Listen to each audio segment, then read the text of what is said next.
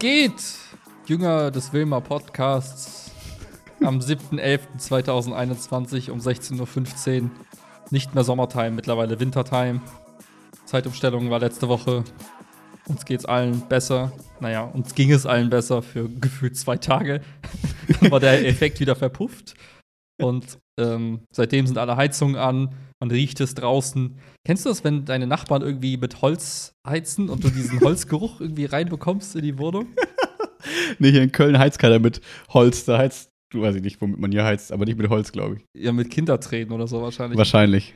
Ja, aber hier habe ich irgendeinen Nachbar heizt mit so Holz und das riechst du einfach. Mm. Ich habe mich noch nicht entschieden, ob ich das mag oder ob ich das nicht mag. Ähm, hat was Auf von Räucherstäbchen. Ja, auf den ersten äh, Riecher äh, klingt das ganz gut, finde ich. Wenn man so drüber nachdenkt, denkt man so, ja, klingt eigentlich ganz nett. Also außer wenn die ganze Bude die ganze Zeit danach müffelt. Aber so ein bisschen. Ja, ich verstehe immer noch nicht, wieso Leute nicht einfach mit Elektrizität, Elektrizität heizen. Ich dachte, das wird immer so. Warum die Leute nicht mehr im Jahre 1600? äh, also, warum sind sie wieder im Jahre 1600? ja, also ich, ich habe das ja hier in der Wohnung jetzt so ganz luxuriös. Da wird ja einfach ein bisschen Strom gemacht. Der Strom macht Wärme, Wasser wird erwärmt, Wasser wird verteilt im Fußboden. Ende. Mhm. Mhm. Mhm. Warum ist das nicht so ein Ding? Ja, wir hatten das ja auch in dem, in dem Baumhäuschen, wo wir waren, da in Frankreich. Mhm. Ähm, da hatten wir einfach nur so eine, also das war witzig, das war so ein kleiner Heizkörper, ungefähr so, keine Ahnung, 50 Quadratzentimeter groß, könnte, würde man so sagen. Keiner kann So sich das vorstellen. Ja, aber es ist halt ein Meter ist zu lang und die Hälfte von einem Meter lang und hoch, so ungefähr. Ähm, deswegen so dachte ich gerade. Ähm, und das war einfach nur in die Steckdose stecken und dann wird es halt warm. das, deswegen, das ist ja ä- ähnliches Ja, Prinzip. So, dass man so denkt, okay, wenn du den Strom irgendwie geil ökomäßig erzeugen kannst und so und dann einfach Steckdose rein und dann ist halt cool warm, Ja. ohne dass irgendwie was verbrannt werden muss oder Öl, Gas, whatever. Ja, Deswegen habe ich diesen, ähm, gibt ja, äh, es gibt so einen Effekt, dass man Angst hat, sich zu früh für eine Sache zu entscheiden, weil man weiß, es kommt Okay. was Besseres in der Zukunft. So als würdest du dir. Das Gegenteil von FOMO. Ja, das ist, ja, genau. Fear of Fear. Getting into early. Ja. Ja, genau. So als würdest du dir sagen, soll ich mir die neuen AirPods Pro Max holen oder warte ich mal, bis die zweite Generation davon rauskommt? Ja. Also, ne, viele sagen so, ja, komm, ich warte erst mal ab, nächstes Jahr kommt eh das Mhm. bessere Ding und dann hole ich mir direkt das bessere. Ja. Diese, diese Angst hätte ich bei dem Hausbau heutzutage.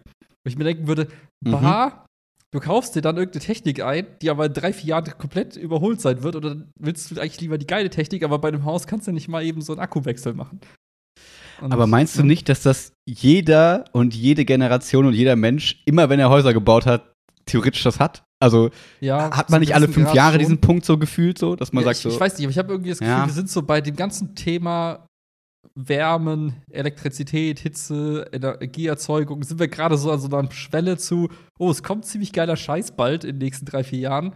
Und irgendwie hätte ich jetzt Angst, dass wenn ich Mhm. das jetzt nicht, wenn ich das jetzt heute mache, dass ich dann nicht den geilen Scheiß habe. Und du hm, machst ja eher so alle 20 Jahre mal so ein Upgrade der Heizung und so weiter. Das wäre mir irgendwie zu weit in die Zukunft. ja, wäre halt die Frage, ob ähm, dadurch, dass es ja mehrere Leute betreffen würde, ob es da nicht so Übergangstechnologien gibt, so nach dem Motto, hier, du kriegst jetzt noch so einen provisorischen Pelletofen in deinen Keller, aber hier die Klemmschraube kannst du abmachen, zack, dann holen wir ihn einfach raus, du liest den jetzt irgendwie für fünf oder mietest den Mhm. für fünf Jahre und danach hast du hier schon direkt, das, weiß ich nicht, das wird ungefähr so aussehen wahrscheinlich und das kann man einfach hier dran schnallen, so. Ich weiß halt nicht, wie komplex das System ist, weil eigentlich ist es ja nur, nehmen wir dein System, du, du erwärmst Wasser und schickst das durch Rohre und dann wird's Mhm. warm. So. Die Frage ist ja eigentlich nur, wie du dieses Wasser warm bekommst. Also ob das jetzt Ja, ein genau. Holzofen ist, der da unten steht, oder halt was anderes. Ich könnte mir vorstellen, dass das nicht so Ja, aber kompliziert das müsste man so auf jeden ist. Fall so bauen, dass man schon. das sehr einfach ersetzen kann durch das, ne? Hm. Das, das wäre so mein, mein Goal, zu sagen, gut, wie kann ich es bauen, dass ich das zukunftssicher bauen kann? Das wäre Hm. mir irgendwie wichtig. Ja, ist generell ja eigentlich ganz, ganz spannend, so dieser, dieser Trend zu diesen, also, was heißt Trend, aber ich glaube so, es gibt ja so, also, ich, Moment, These. Es gibt, glaube ich, so einen Trend, ähm, bei so Neubauten auch so ein bisschen zu so modularem Bauen in gewisser Weise. So, ich glaube, diese Containerhäuser sind so ein bisschen trendy geworden und so weiter, dass man so das Gefühl hat, okay, du hast halt eh dieses Gesamtpaket, oben ist Solar drauf, du hast das und das und wenn Mhm, du jetzt halt so mhm. Außer du willst halt irgendwie dich verwirklichen in deinem Haus. Du sagst, ja, nee, ich möchte unbedingt gerne den Geheimraum hinter der Bücherecke und solche Sachen, äh, die natürlich jeder haben möchte. Klar, Ähm, klar. kannst du, glaube ich, mittlerweile ganz cool so Fertigbaudinger vielleicht, müssen wir Chiara eigentlich mal fragen, ähm, wahrscheinlich bauen. Und ich könnte mir vorstellen, dass die darauf vielleicht Wert legen. Also wäre ja smart. Also ich könnte mir, also wenn ich jetzt ein Bauunternehmen gründen würde, wäre das sowas, was ich mir gut vorstellen könnte. So nach dem Motto, wir versuchen möglichst günstig, möglichst einfach, immer das Gleiche quasi zu produzieren, Hm. das dafür möglichst cool zu machen, aber dadurch, dass es quasi immer das Gleiche ist, ist es günstig, weil wir können es irgendwie Masse herstellen. Aber das ist halt voll cool, so wie es ist und perfekt Mhm. so genutzt und keine Ahnung was. Und keine Ahnung, aber ich könnte mir vorstellen, dass es sowas irgendwie in der Richtung gibt. Nur die Frage ist, wo sind halt die Neubaugebiete, wo man das halt dann dahin stellt, ne? Wahrscheinlich ist das Ja, halt. da hätte ich sowieso ein Thema mit, einem Neubaugebiet. Ja. Irgendwie. Nee. aber nicht, weil ich sage, Neubaugebiet ist per se irgendwie eine schlechte irgendwie Hm. Lage oder so, aber alle kommen gleichzeitig dahin und man hat dieses Ge Gefühl der Gemeinschaft Ja. plötzlich. Ja, Man alle müssen so- Nachbarschaftsfeiern machen. Ja, man ist so, hey, guck mal die und alle. Und der- das Lustige ist ja, die, die werden ja oft so ähm, vergeben nach, ist es nach so ein bisschen sozialen Kriterien auch. Also Ja, so wir wollen da 30% alte Menschen, aber auch Familien und auch das und so, ne? Exakt. Irgendwie. So, und Mhm. oft sind es ja auch eher die jüngeren Familien, die da so ein bisschen den Zuschlag bekommen, statt der. Investor aus einer komplett anderen Stadt, der einfach nur daran interessiert ist, Geld zu machen. Ähm, Ja. Und dann hast du einfach so um dich herum so den gleichen Schlag Mensch im Sinne der Altersstufe und im Sinne der Lebensphase. Und dann, dann bilden sich so jahrzehntelange Freundschaften und so ein Quatsch. Das wäre was, du kommst ja da nicht weg. Ist ja nicht so wie so ein Yogakurs, wo dich jemand irgendwie komisch äh, anmacht und dir denkst so, bah, mit dem, mit dem Mensch will ich nichts mehr zu tun haben. Und dann wechselst du Ich wechsle den Yogakurs. So. Ja, nee, genau. du wechselst ja nicht dein Haus. dein Nachbar. Außer es ist so ein modulares, cooles Haus. Dann sagst du, Freunde, einmal den Anhänger bitte anschnallen Ein- und ab geht's. mitnehmen. Nee, nee, zum Mitnehmen. Ja, ja. ja, ja. ja daher Ja. li- lieber irgendwo äh, im schön anonymen, äh, viel Grundstück, viel Platz, Wohnbaugebiet, wo man einfach ein altes Haus abreißt, wo irgendwer gestorben ist und du denkst, ach, fuck it, hochziehen. Ist günstiger, ist gut. Ist günstiger, ist gut. ja, ich, ich, ich kann mir vorstellen, also, um, um das ganz ehrlich zu beantworten, ich hätte da genauso, ähm, glaube ich, Probleme mit, wie du es gerade beschrieben hast. Ich glaube aber, das Coole ist, weswegen das manchmal Leute machen, weswegen ich mir das auch vorstellen könnte in einer gewissen Konstellation ist, man muss halt spekulieren auf diese dreiprozentige Chance, dass da nur coole Leute hinziehen und man einfach wirklich eine coole Nachbarschaft und cool für dein Lebensländer da irgendwie wohnst und eigentlich brauchst du keinen Mhm. anderen mehr, weil da ist mega geil. Nur ich glaube, dass diese Chance, wenn Ja. wir, wir kennen Menschen, wir sehen uns um und wir sehen Menschen. Und die prozentuale Wahrscheinlichkeit, dass in so einem Neubaugebiet oder in deiner Nachbarschaft nur coole Leute hinziehen. Ich weiß ja nicht. Ich habe das Gefühl, die ist nicht so hoch. Und vielleicht bin ich ja auch die uncoole Person. Das kann ja auch sein, dass ich das, dass Ja. ich das bin. Aber ähm, ja, es ist, ich glaube, deswegen, ich glaube, mir wäre es zu viel Lottospiel. Ich würde eher so in so ein bestehendes, wo man weiß, okay, alle haben gelernt, sich zu ignorieren. So die Feindschaften sind schon ausgefochten, jeder weiß, wer wen nicht leiden kann. Und dann kommt man halt da rein und genießt die Stille. So, das wäre, glaube ich, mal Ja. eher so meins. Das war ja das Gegenteil von dem, wo ich mit Chiara mir mal die Wohnung angeguckt habe. Ich habe ja einmal Mhm. erzählt, ich glaube, ich es im Podcast erzählt habe, aber das war ja so voll Family-Ding. Das war ja Mhm. wirklich so in Nippes war das? War es Nippes? Ich weiß gar nicht mehr genau. Klar, klar. Ähm, so, so wirklich so eine, wie so eine kleine Familienstadt da einfach so reingesetzt und wo wir halt wirklich hatten, okay, alles ist hier für Kinder und junge Familien ausgelegt. Irgendwie gruselig, irgendwie nice, wenn man genau in dieser Situation ist, aber auch irgendwie gruselig. Und das war halt echt äh, witzig. Ja, und dann passiert dann immer das Gleiche. Erst ziehen alle hin und du überfährst das Kind vom Nachbarn und dann ja, ist alles sauer. Klassiker. Ja, ist die Katze vom Nachbarn umgebracht versehentlich. Nee, aber erst ziehen alle hin und sind super excited. So, oh, geil, guck mal hier, ne, endlich Traum des Hauses, dies, das, Ananas. Wir machen irgendwie so Pseudo-Freundschaften, wir streiten uns, bla, bla, bla. So, 20 Jahre später, zack, sind alle Kinder weg. Und du hast auf einmal so diese Gegend, wo sich alle hassen, sich keiner mehr sehen kann. und ich so, bah. Es würde aber eigentlich bedeuten, dass du eigentlich einen Absprung schaffen musst. So nach dem Motto, diese 20 Jahre nimmst du mit, dein Kind wird voll glücklich groß und dann sagst du, okay, jetzt räumen wir das Haus, vermieten das an eine neue junge Familie, die es genießen kann und wir gehen raus in den Wald und spielen ähm, hier Yeti. Äh, nee, Ja, äh, ja das, ich glaube, das, das schaffen aber nicht so viele, sondern es ist eher so, äh, der Standard ist eher, dass alle, alle da wohnen bleiben und dann ist das so diese, diese Geisterstadt, wo immer um 17.15 Uhr so die Autos irgendwie mal kurz durchfahren und morgens um 6 mal kurz raus. Und danach ist Stille. Der Spielplatz verkommt so, weißt Wirklich, du, nur wirklich, ja? die Drogenspritzen liegen da rum. Ja. Ja. Das, also das. erst haben die Kinder dort gespielt, dann haben sie dort geraucht, haben sie dort gesoffen und dann irgendwann mal sind sie nicht mehr dort. Ende. Ja. Dann ist das so ein, so ein ja, da wird quasi ein neues Stück Land irgendwo genommen und dann Mhm. ziehen da die anderen jungen Familien auf diese andere Ecke und dann irgendwann macht das alles so. Oh, interessant. Das könnte, ich musste gerade an Erdkunde denken, weil ich musste mal bei einer Klausuraufsicht machen, wo es halt, in Erdkunde geht es auch oft um äh, Gentrifizierung und so ein Kram. Und ich dachte gerade, das wäre vielleicht so ein, wie soll ich sagen, nach der, Ge- also dann setzt die Gentrifizierung ein, so nach dem Motto, du, die, wie so, wie so der, der Heuschreckenschwarm irgendwo in Afrika, wo das halt manchmal so eine Plage ist, der frisst quasi die ganze Lebensfreude und alles da raus, 20 Jahre lang, Kinder werden glücklich, Familien sind glücklich, dann nimmt diese, dann ist einfach alles leer gefressen an Glückseligkeit, die Dementoren haben quasi gesiegt. Und dann kommt die Gentrifizierung, die sagen, oh, da sind aber dann jetzt günstige, da will keiner mehr wohnen, das nehmen wir jetzt und machen das hip und fancy und wir machen da Baristas auf und da machen wir eine Kletterhalle hin und so weiter und so fort. Und die Leute müssen dann wieder weg und müssen weiterziehen. Und die Familie ja sowieso, die glücklichen Kinder, aber dann auch die alten Menschen. Vielleicht ist das dieser Teufel, vielleicht haben wir gerade die, die Vorstufe davon gefunden. Und vielleicht Ja, ich, bin, ich bin mal gespannt, wie es sein wird. Du hast ja gerade hier Trostorf hast ja relativ viele von diesen Neubaugebieten. Mhm. Allein wenn du mal so an äh, ganz Müttelkofen, Bergheim denkst oder halt auch hier Kriegsdorf und so weiter. Da, wo die chinesische Mauer ist, ne? Also, ja, ja, genau, genau. der. Ja. Und auch noch hier, also eigentlich in jedem Stadtteil hast du dieses Gebiet. Und irgendwie Mhm. gefühlt nach was, 60 Jahren müsste das Thema ja so, äh, müsste es ja so sein, dass alle, die Mhm. so im Alter zwischen 20 und 40 hingezogen sind, dann nicht mehr sind. Mhm. Aber dann auch wirklich kollektiv nicht mehr sind. So. Und dann ist halt die Mhm. Frage, hat da irgendein Wechsel stattgefunden zwischendurch? Mhm. Äh, und wenn aber alle so auf einen Schlag auf einmal, huf, in so eine zehn Ja. Jahresperiode auf einmal nicht mehr da sind. Und die Kinder sagen sich, boah, kein Bock mehr zu wohnen, weil die haben ja mittlerweile auch irgendwie ihre eigene Häuser in dem anderen Wohn Wohn Mhm. Neubaugebiet. in einer Neugaugebiet.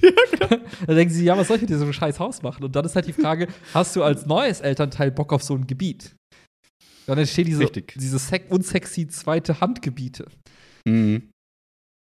Hm. Ich kann mir gerade noch vorstellen, um das vielleicht zu retten, die Dystopie, äh, in, in, in, der, in, der, in der heilen Welt kommen natürlich dann die, also dann hast du so, ein- so ein Gap von zehn Jahren, wo dann quasi die Kinder ausgezogen sind mit 20, sag ich mal, und dann aber so mit 32 anfangen, Kinder zu kriegen oder so, und dann kommen die zurück, kaufen Mama, Papa quasi das Haus ab und Mama, Papa sind dann irgendwie, keine Ahnung, 60, 70 oder so und holen sich dann, weil das Haus ist ja eh nicht altersgerecht und so, ne, Ja, funktioniert ja eh nicht und die ziehen dann irgendwo von dem Geld ihrer Kinder dann wohin, wo man quasi dann und so weiter und so fort.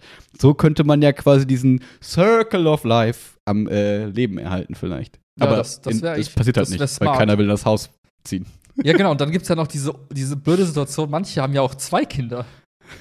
Fuck. Das kennst du jetzt nicht als einziges Ja, aber es gibt Menschen, das? die Keine haben Ahnung. Geschwister. Ja, und wer nimmt das Haus von den Eltern dann? Ne? Also Konkurrenz quasi. ja, oder halt eher so, boah, ich will's nicht, du auch nicht, Ja. aber einer muss. Ah. Oder halt beide stürzen sich drauf, ne? Oder wie Ja. auch immer. Also, das gibt's ja auch Wieder du Probleme vorprogrammiert. Ja, ist alles scheiße. Hm. Deswegen einsame Hütte im Wald. das ist das Die Fazit. ist doch immer beliebt, da will halt immer jemand wohnen.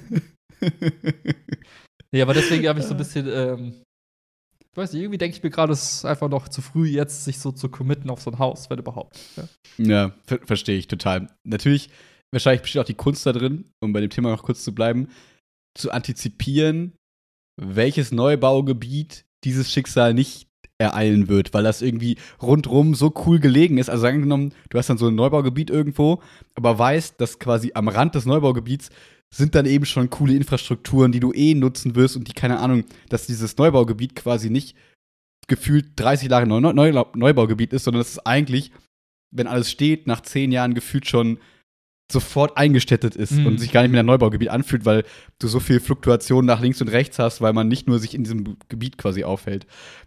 Ich weiß halt nicht, wie gut das möglich ist, weil die ja meistens am Rand irgendwo liegen und ja, Ja. nicht mitten in der Stadt ein Neubaugebiet entsteht, in der Regel. Ähm, aber zum Beispiel Kriegsbo äh, Kriegsdorf da, ne, ähm, könnte ich mir halt vorstellen, ob du jetzt da im Neubaugebiet in Kriegsdorf wohnst, da hinter der Mauer, Mhm. ähm, oder ob du, wie soll ich sagen, da am Rotter See wohnst, wo meine Eltern jetzt wohnen. Das ist ja beides so ein bisschen am Rand quasi. Und deswegen weiß ich gar nicht, ob sich das so anders anfühlt, da in diesem Neubaugebiet von Kriegsdorf zu wohnen oder halt in der Elfristraße. Ja, ja. Vielleicht ist es Elfristraße, vielleicht ist das ja auch noch gar nicht mal so alt. Ich glaube, es ist ja auch gar nicht so alt. Ja, ja, Rotter genau. Als Stadtteil ist- und so, ne? Das ist ja, ja, vielleicht auch gerade in, in dieser Rotation. Ja. Vielleicht. Ich glaube, Mhm. glaub, das Schlimme ist einfach, dass du, wenn du es ernst meinst und du hast dich auf irgendwas eingeschossen und sagst, keine Ahnung, ich will unbedingt in diesem Stadtteil oder diesem Dorf oder irgendwo in diesem Ort wohnen, dann ist halt eher schwierig, überhaupt was zu bekommen. Und dann ist es wahrscheinlich eher so, oh, da ist eine Ausschreibung für ein Neubaugebiet, ja, wir nehmen einfach, was wir kriegen, let's go, lass mal bewerben. Und dann, Mhm. ich glaube, das ist einfach da diese ganze Planung, so nach dem Motto, will ich da wohnen, ne? Wie ist das in 10, 20 Jahren? Wenn du Mhm. so ein paar Kriterien hast, die dich auf so einen Ort festlegen, dann ist es gar nicht so leicht, irgendwas Geiles zu finden, was du auch Mhm. kriegst. Ich glaube, das ist eher so, nimm, was du kriegst und sei einfach glücklich und beschwer dich nicht. Ja, plus wenn vielleicht zwei, drei ähm, Faktoren stimmen, so nach dem Motto, okay, ich will gerne in Trostorf wohnen, da ist ein Neubaugebiet und ähm, das, äh, wie soll ich sagen, das ist relativ günstig, da aus irgendeinem Grund zu bauen irgendwie. Dann kann ich mir ja auch selber überlegen und denke mir, okay, die Faktoren stimmen schon mal, baue ich mir halt eine richtig geile Bude dahin, so ungefähr. Ähm, kann ich dann den Nachbarschaftsgedanken etc. vielleicht ignorieren? Ja. Nee, aber kann ich dann quasi akzeptieren, dass manche Sachen nicht so cool sind, wie sie mir passen? Ähm, oder gehe ich halt woanders hin, dann im Zweifel, jetzt, wenn wir jetzt nicht von der Hütte im Wald reden, sondern wenn wir jetzt sagen, okay, oder wohne ich halt weiter in Köln, habe halt dafür andere Vorzüge, aber halt Abstriche bei der geilen Bude und so. Und im Mhm. Prinzip ist es ja immer dieses gefühlte Abwägen bis zu einem gewissen Alter, wo man sich dann irgendwann Kredite nehmen kann und dann sagen muss, okay, baue ich jetzt, kaufe ich jetzt, was mache ich jetzt oder mache ich gar nicht so beim und wo man dann immer entscheidet, äh, irgendwie so immer wieder überlegt oder das merke ich ja, also das merke ich ja, also haben wir ja auch drüber schon drüber gesprochen, dass man dann so Mhm. überlegt, macht das Sinn? Ja, nee, irgendwie noch nicht und irgendwie macht das, weiß ich nicht, ob irgendwann, aber gerade fühlt es sich nicht danach an, als würde das in irgendeiner Form mein Konzept sein. Aber wahrscheinlich, wenn wir in einem Jahr, zwei Jahren, drei Jahren hier podcasten, ähm, dann sagen wir, hey, wie läuft's bei deinem Bau? Nein, Gott. Aber äh, das, das ist halt immer dieses, dieses Abwägen. Und ich habe das, um deinen Anfangspunkt nochmal aufzugreifen, ich glaube, ich hätte da aber auch immer die Fear of getting into it too early. Also ich Mhm. glaube, ich hätte immer dann so, ja, fuck, jetzt bist du da irgendwie am Bauen und jetzt kriegst du da die geilen, okay, es gibt Solar Roof irgendwie 2.0 auf einmal. Scheiße! Ja. Und du, du, ja, du hast halt so ein Rieseninvestment, das so für ewig lange Zeit ja eigentlich angelegt ist, bei einer Sache, wo ich persönlich jetzt immer noch sagen würde, ich mag es eher flexibler zu sein, sagen, zu sagen, hey, im Zweifel kann ich in fünf Jahren in einer geilen, neuen, anderen Wohnung leben, wenn ich das cool finde. Mhm. Mhm. Außer Chiara blockiert den Umzug, aber pst. Bleibt unter uns. Aber ich glaube auch, dass der Prozess nie so ist, wie man sich das immer vorgestellt hat, dass man sich so denkt, okay, ich äh, habe jetzt die Entscheidung getroffen, dass ich ein Haus möchte. Jetzt suche ich mir das perfekte Haus.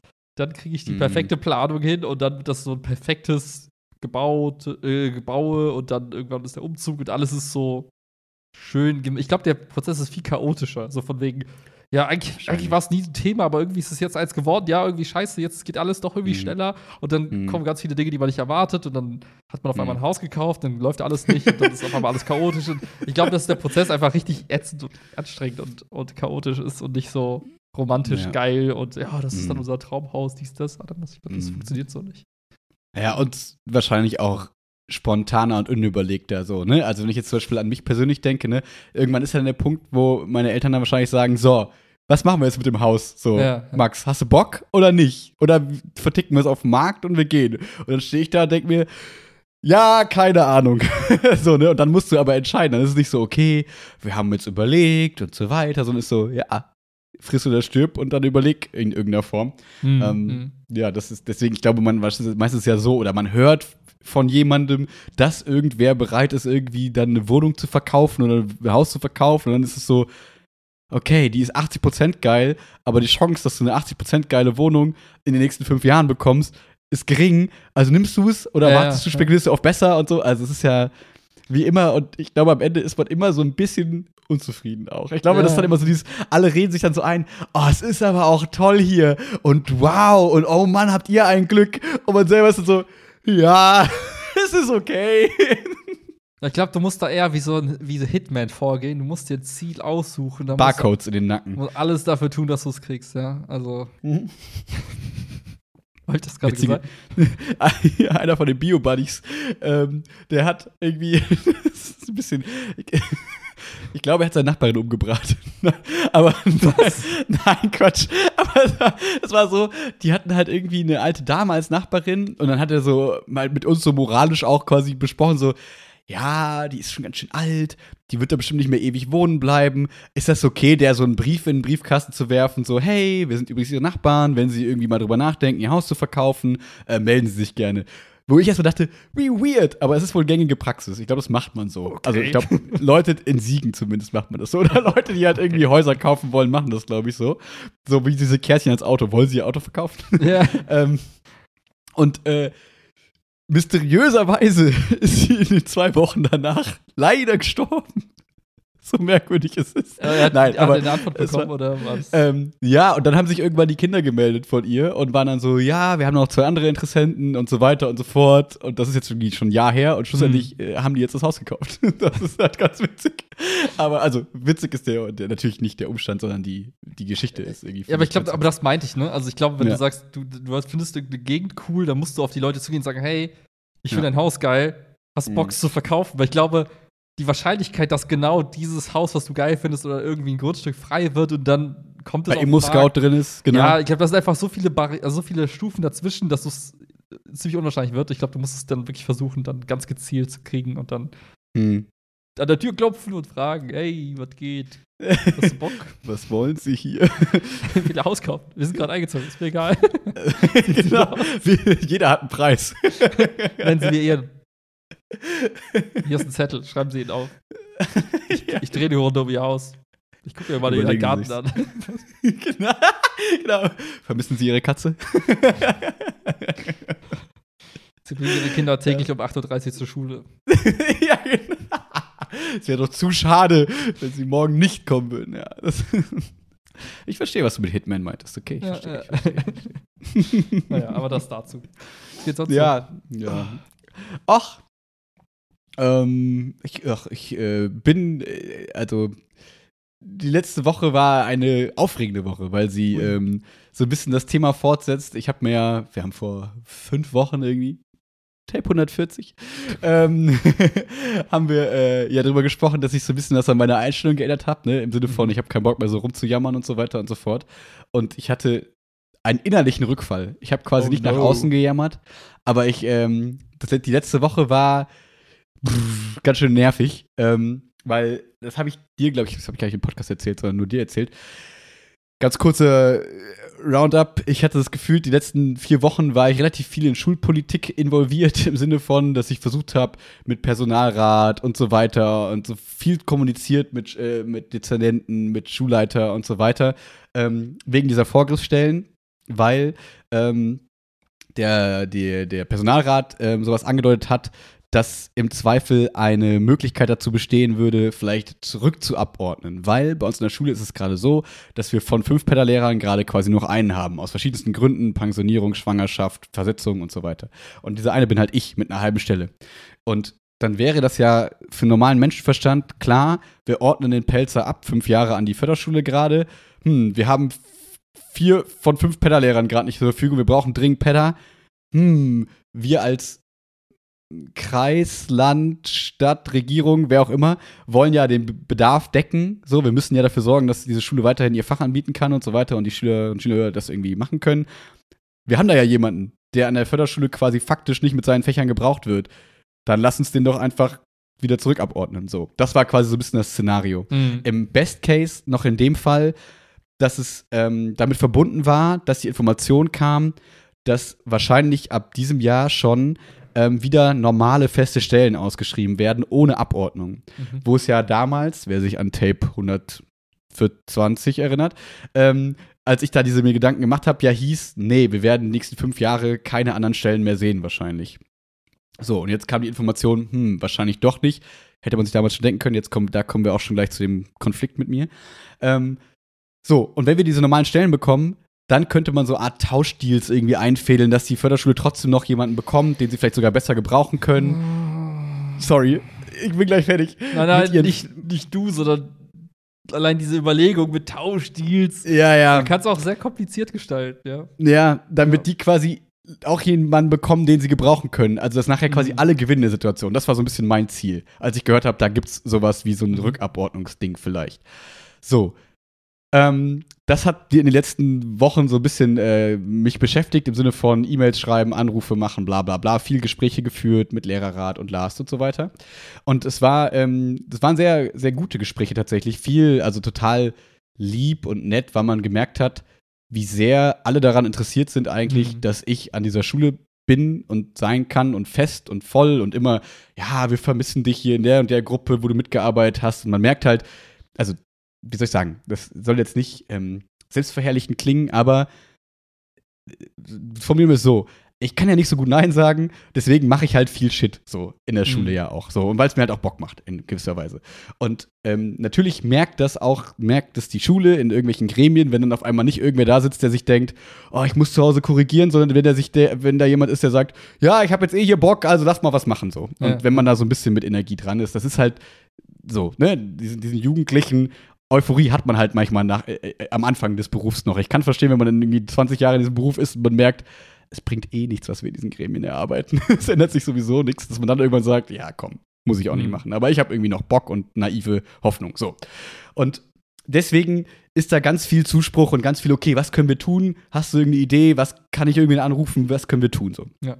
Und da kam jetzt ähm, Freitagabend kam quasi, nee, Donnerstagabend hat, glaube ich, Lars mich angerufen, weil am nächsten Tag ein Gespräch mit dem Lehrerrat war und meinte nochmal, ja, Herr Pelzer, ich habe mich da jetzt schlau gemacht, habe ganz viel gesprochen, habe mich informiert.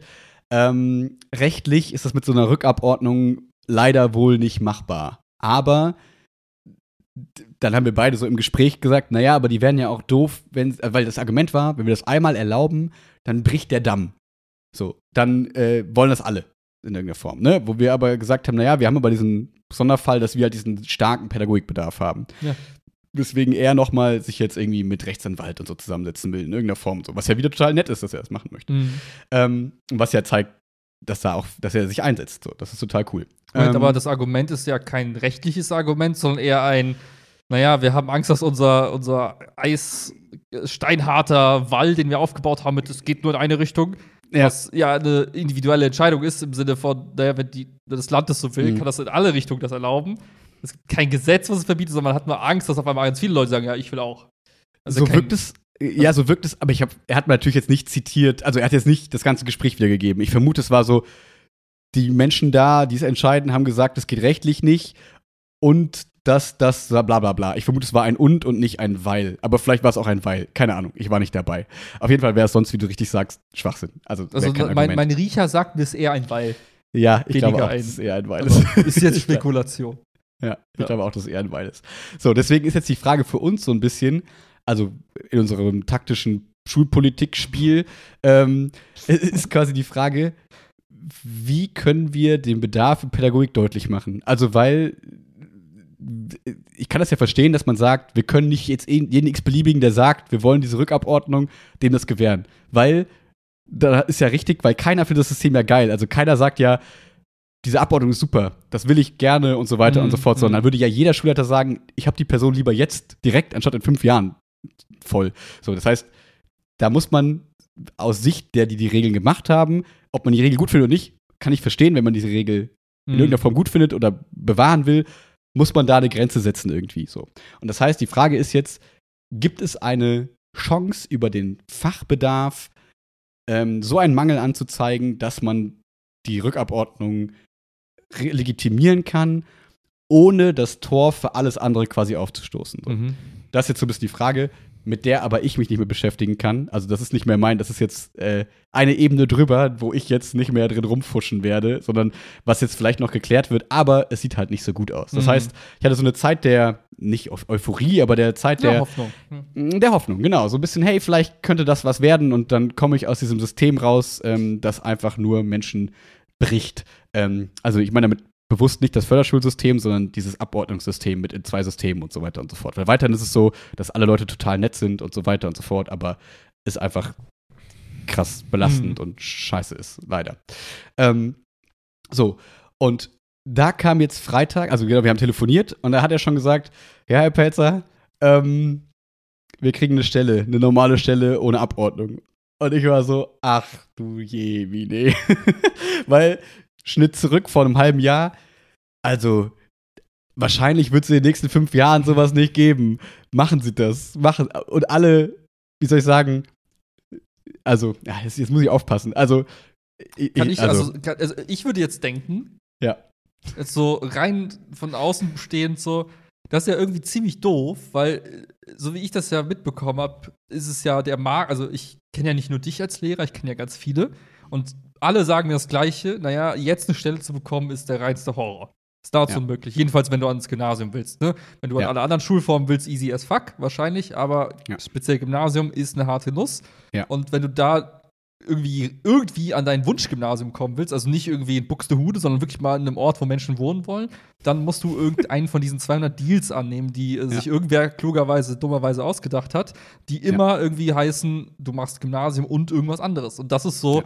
der Status quo, und da gibt es keinen Weg dran vorbei. Und jetzt, warte, jetzt sagst du mir, naja, man hat jetzt irgendwie doch eine Möglichkeit gefunden, das System zu umgehen, wenn man sagt, ja, wir haben hier es ist da. Also, nee, nee, nee, nee, nee so, das ist, das ist gar nicht mal so kompliziert, wie du es gerade darstellst. So, das ist einfach nur, oh, wir haben gemerkt, naja, wenn jetzt so viele Leute, es gehen Leute in Pension und wenn wir die nur mit Vorgriffsstellen quasi ersetzen, dann haben wir an den Gymnasien erzeugen wir einen Bedarf, das funktioniert nicht. Das heißt, ab jetzt ist es so, dass wenn quasi Leute in Pension gehen, daran in der Regel gekoppelt ist, dass man eine, also wenn dann ein Unterhang besteht, dann kann man in, in, ähm, im, im, im, Zusammenhang mit einer Pensionierung quasi eine normale feste Stelle bekommen, weil ja jemand voll geht und den kann man nicht einfach nur mit einer halben Stelle auffüllen. So funktioniert es ja. Also das macht mhm. ja Sinn. So. Und das ist jetzt einfach das, was man sich vorher hat eigentlich schon denken können in irgendeiner Form. Aber das Problem ist, und jetzt kommen wir zu dem, also so weit, so gut. Das war erstmal die Information, dass wir kriegen eine normale feste Stelle und in mir war so, fuck, ist das das erste Mal in deinem Leben, wo du Sachen bereust, wo du sagst, ich hätte nur ein halbes Jahr länger warten müssen und dann wäre alles cool gewesen. Und in mir hat ja, das, ne, in mir hat ja alles immer gesagt, mach die Scheiße nicht. Erzählen eh alle immer Bullshit und wie im Studium so, ne? Ja. Alle erzählen Scheiße und hör auf dich und das funktioniert mhm. immer und alles, was du anpackst, funktioniert so. Da, mit dieser Einstellung klingt doof, ne? Aber du weißt, was ich meine. So, der Stand war das. Aber dann war es ja so, fuck, voll viele nette, wichtige, gute Leute, denen du irgendwie vertraust in irgendeiner Form. Ausgenommen von dir, weil du hast da gar keine quasi Empfehlung zugegeben. Also du würdest ja sonst auch in diesen Kreis reinzählen. Ja, ja. Ähm, haben quasi gesagt, mach das so. Und nicht im Sinne von, ja, überleg's dir gut und keine Ahnung, sondern im Sinne von, jetzt mach das so, weil wir wollen dich hier behalten in irgendeiner Form, sonst klappt das nicht. So, sehr wahrscheinlich. Also klar, Hintertürchen, bla bla bla. Aber eigentlich haben sie sehr deutlich gesagt, es wird keine andere Chance mhm. geben. Mhm. Und ich, mit meinen naiven 29 Jahren damals, früher, dachte mir so, ah, India sagt alles irgendwie nein, aber die wissen es doch vielleicht besser. Und dieser Zweifel wurde in mir gesät und der hat mich dazu bewegt, dann zu sagen, ach komm, machst du den Scheiß und wenn dann voll und ich bereue es auch nicht, weil es meine Entscheidung. Und jetzt merke ich so, naja, Autosuggestion ist nicht meine größte Stärke. weil jetzt das quasi so aufregt, dass ich mir denke, fuck man, hättest du mal auf dich gehört, hättest du mal gesagt, alle erzählen Scheiße wie immer, mach dein Ding. Natürlich aber hätte ich dann jetzt auch da stehen können und sagen können, ja, die Stelle hätte nicht kommen können. So, ne? nur, mal, nur mal jetzt, ich weiß es wirklich nicht mehr, aber zu dem Zeitpunkt, als du Ja gesagt hast, wusstest du denn, dass die ganzen Leute gehen, also Pension, Versetzung? Ja, ja. Also das war schon klar. Das war klar, wir haben den harten Bedarf. Das war ja im Prinzip auch das Argument damals, dass wir Pedder einstellen müssen.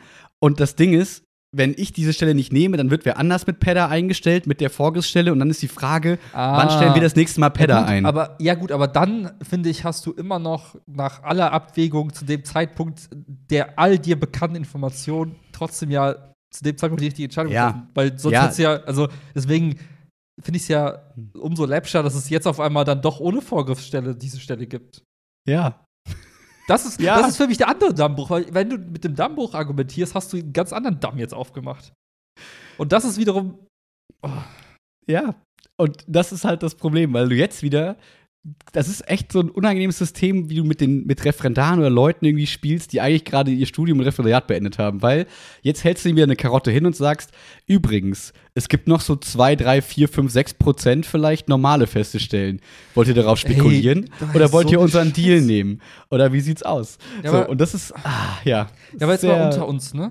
Ja. Je mehr ich weiß, ja, je mehr ich über dieses System lerne, desto wütender bin ich weil es einfach strukturell komplett Banane läuft. Es ist komplett falsch aufgesetzt. Es ist einfach in sich einfach nur die ganzen Incentive-Struktur, die ganzen Planungsarten, Weise, das ganze System zu planen und umzusetzen, ist von der ersten, vom ersten Baustein komplett daneben. Es ist einfach komplett beschissen. Und das regt mich so sehr auf, weil das führt zu diesen verquirlten Scheißsituationen. Ich würde keinem Menschen unterstellen, dass dieses Individuum, die irgend, also irgendein Individuum, was in diesem System agiert, agiert, glaube ich, nie, in, in, den seltensten Fällen aus, äh, aus, aus Überzeugung quasi. Nein, agiert quasi in seltensten Fällen so beschissen, weil es jemandem anders was Schlechtes möchte.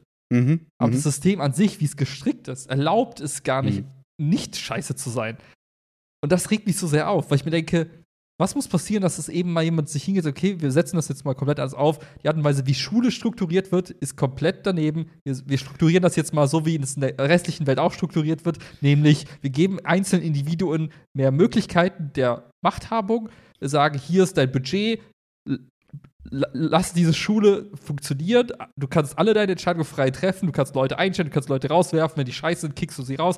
Alle Möglichkeiten. Ja. Hier ist dein Budget, das ist dein Job, tu's. Und wenn du scheiße bist, wirst du rausgeschmissen. Wie in jedem so verdammten ja, Scheißunternehmen ja. auf dieser Welt. Warum muss es in der Schule, einen der wichtigsten Orten auf diesem Planeten, so beschissen laufen, weil man sich da irgendwelche Konstrukte überlegt hat, die komplett Banane sind. Und ich reg mich innerlich so auf, weil ich mir denke, du bist betroffen, ganz viele andere Menschen sind betroffen und ich denke mir, Warum? Ja.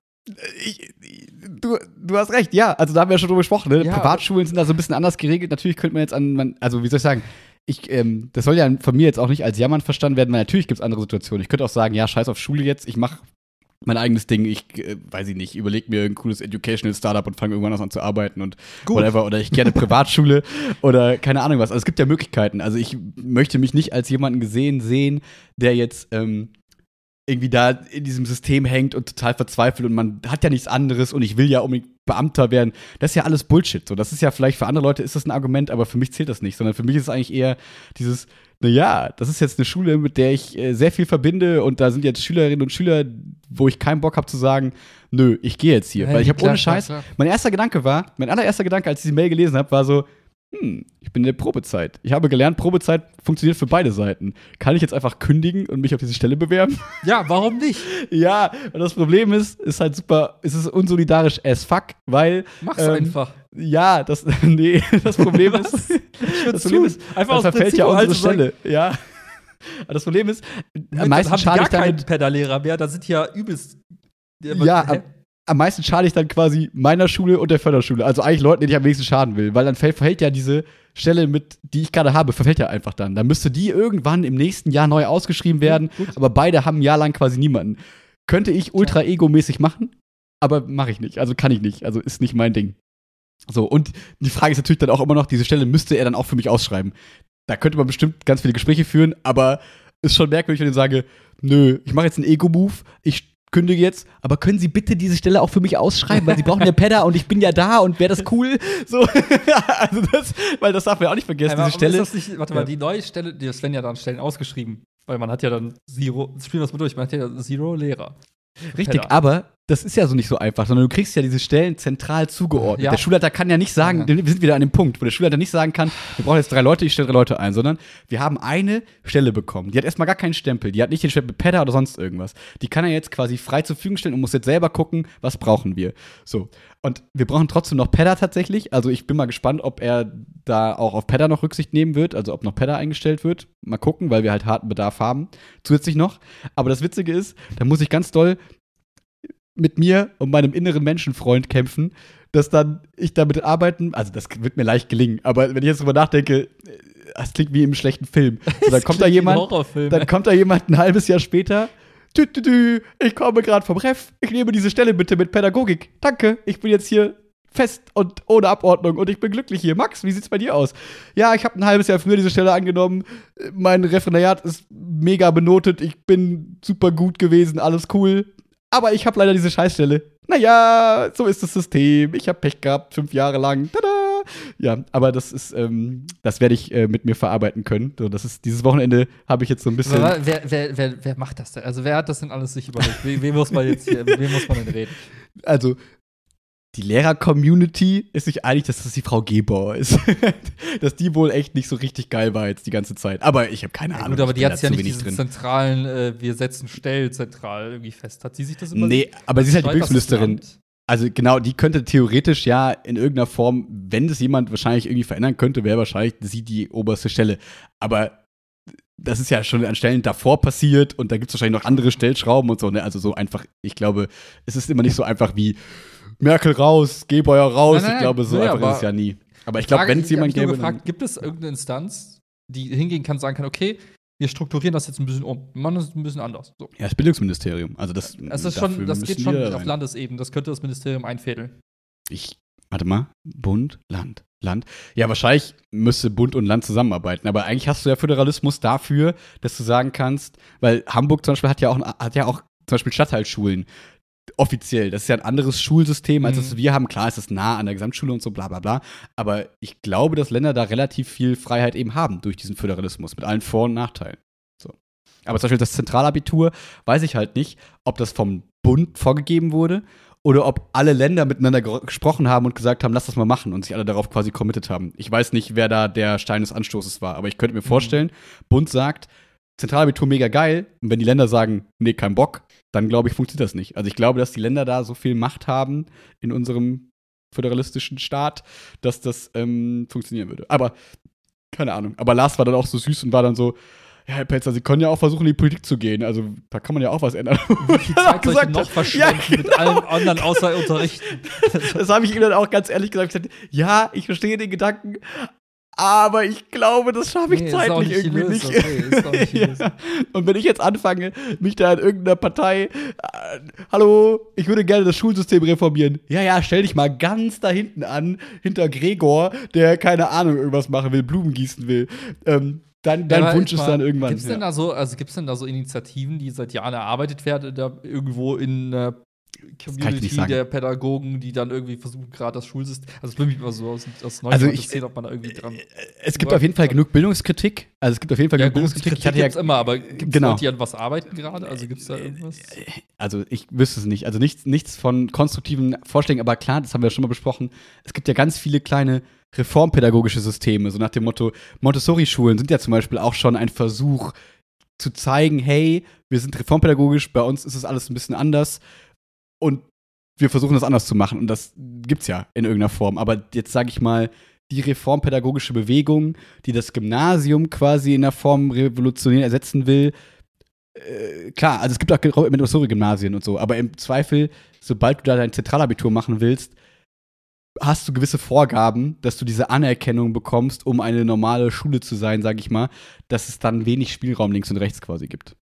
Ja, ich glaube, das, also ich glaube, das Ziel müsste es sein, du musst erst, also wie würde ich, also wie würde ich versuchen, das Schulsystem zu revolutionieren? Ich würde erstmal damit beginnen. Benzin also, und nee, ich würde erstmal irgendeine eine leichtgewichtige Alternative, so ein extra Angebot schaffen für Schule.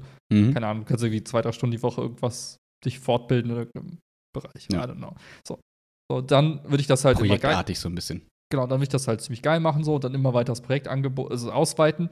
Mhm. Dass halt äh, irgendwann der Punkt kommt, wo Leute sagen, ja, das ist schon ziemlich gut, die Leute, die das, diese Kurse machen und so, du wirst auf jeden Fall smart, bla bla bla. Mhm. So. Dann äh, ist das irgendwann mal so nice, dass man sich denkt, ja gut, irgendwie sind das, ist das irgendein Signal für die, für die Mhm. weiterführenden Unternehmen, Ausbildungsbetriebe, Universitäten, was auch immer, die, die gucken, die Mhm. fragen irgendwie danach, weil das ist irgendwie so, so gut vom Inhalt, So ein die Leute. Zertifikat oder sowas, ne? Genau, so ne, die sagen Mhm. sich, hey, ja, ja, du hast Abitur, aber hast du dieses Zertifikat? Mhm. Wenn der Punkt erreicht ist, kannst du sagen, okay, fuck, das ist jetzt so gut, dass das Abitur als, am Ende ist das Abitur ja nichts anderes als ein Signalinstrument.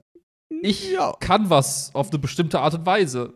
Und Ja. die Leute denken sich, ja, damit kann ich arbeiten. So, Genau, also ja ein. Zeugnis. Das zeigt ja nur, dass das, das stellt dir aus, das und das kannst du so und so gut. Im besten Fall. Also wenn es überhaupt so eine Macht hat. Ja, Ja, und auf eine Ebene drüber, in der Gesellschaft signalisierst du anderen Leuten, genau. dass du Eintrittskarte. Genau. bestimmte Dinge irgendwie gemacht hast.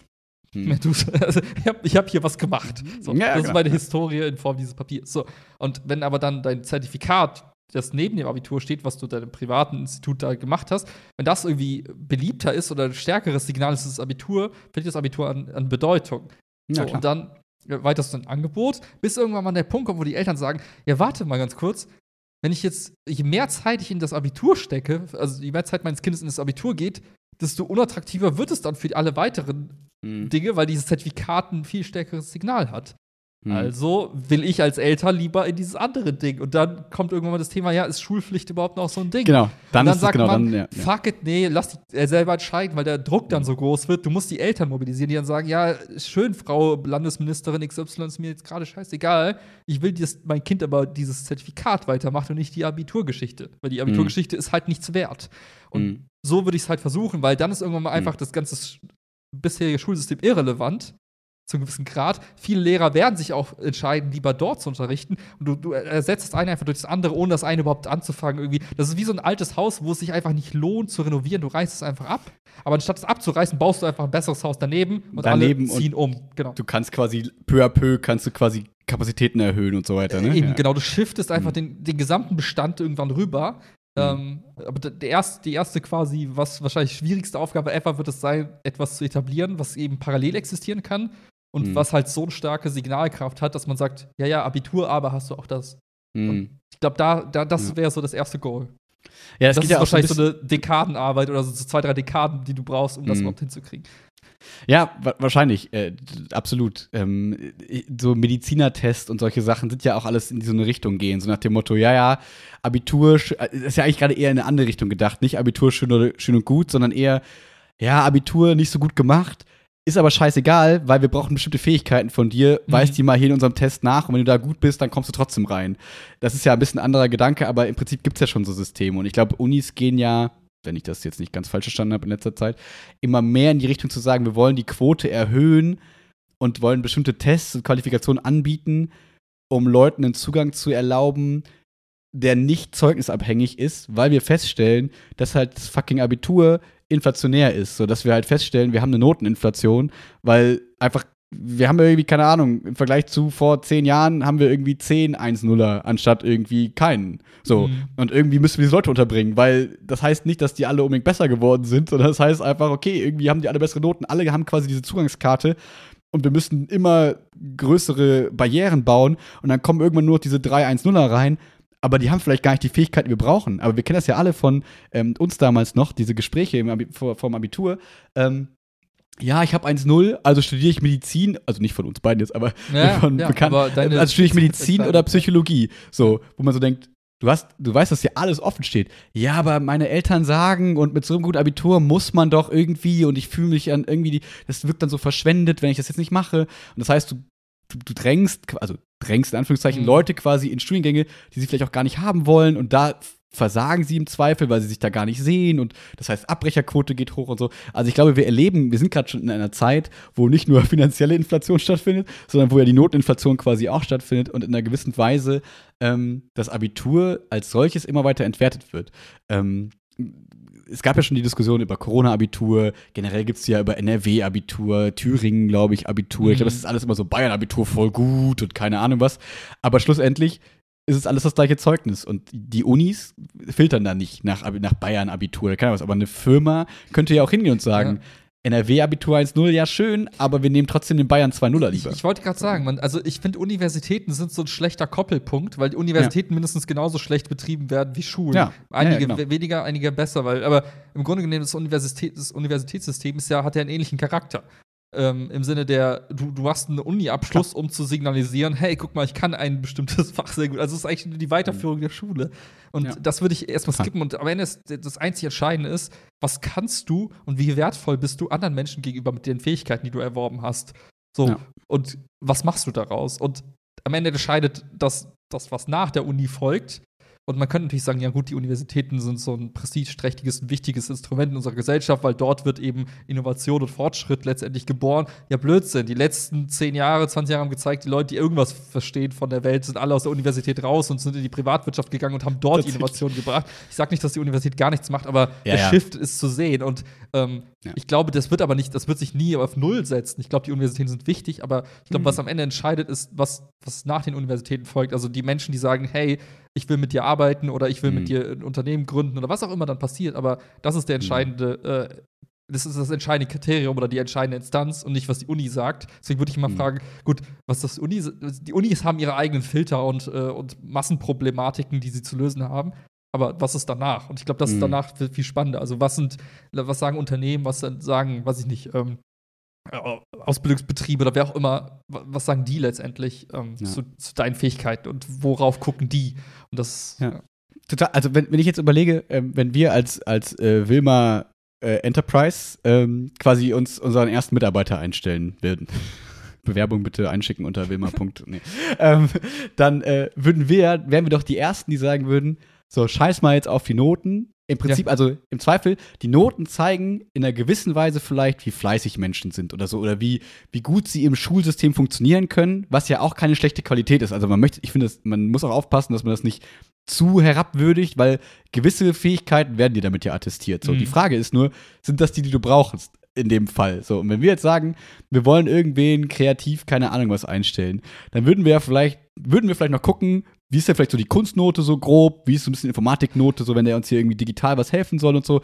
Aber komm, lass mal einladen und wir gucken uns den an. Und wenn er aber schon dann irgendwie da drinstehen hat, Praktikum bei Media Design oder so, dann würde das ja wahrscheinlich den 1-0er vertreiben. Und wir als jemanden, also als so Generation Menschen, ähm, die jetzt so 30 sind und die vielleicht dann, sag ich mal, in fünf Jahren oder so äh, im Schnitt dann irgendwie Chef von irgendwem sind vielleicht, ne? manche früher, manche später.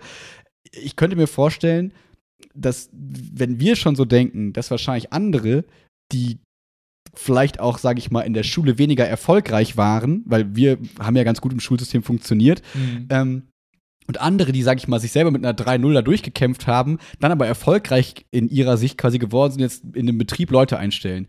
Die wissen doch von sich aus schon, ja, scheiß mal auf die Noten. Ich habe auch 3-0 gemacht. So, es gibt die und die Aspekte, die sind mir wichtig. Äh, kann der Rechtschreibung für den Briefverkehr, damit es ordentlich aussieht, oder keine Ahnung was, irgendwelche Skills, die du halt irgendwie voraussetzen willst.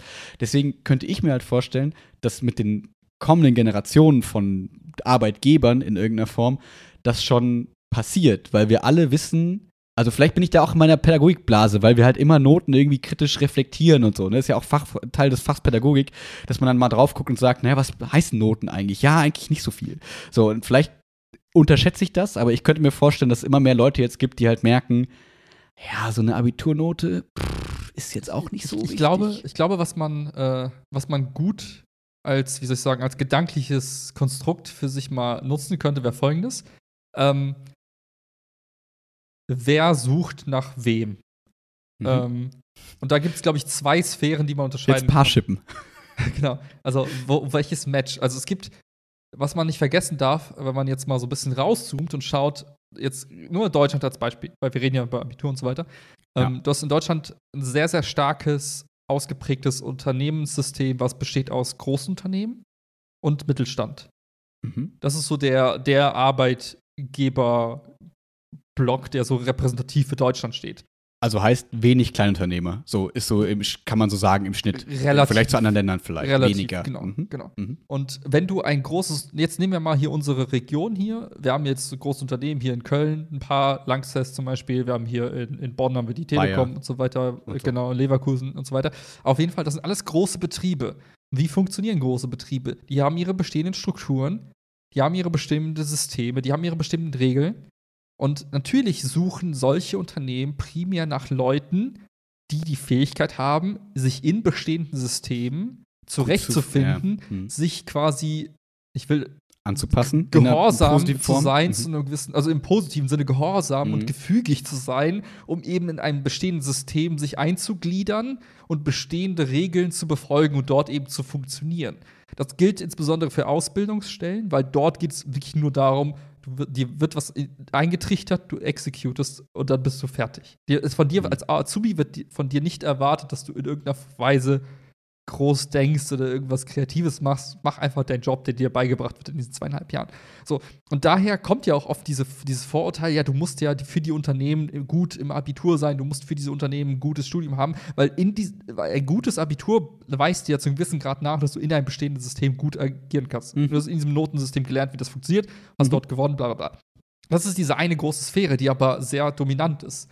Auf der anderen, in der anderen Seite hast du diese Sphäre, so wie wir zwei. Wenn wir jetzt ein Unternehmen gründen würden, haben wir keinerlei Strukturen, wir haben kein System, wir haben einfach nur irgendeine wilde Idee und denken uns, ja, fuck it. So, also würden wir, wenn wir jemanden einstellen würden, der unsere Videos schneidet, wahrscheinlich sagen, hier ist ein Video, schneid das, mach's irgendwie cool und zeig uns das. Wenn uns das überzeugt, kannst du gerne hier arbeiten.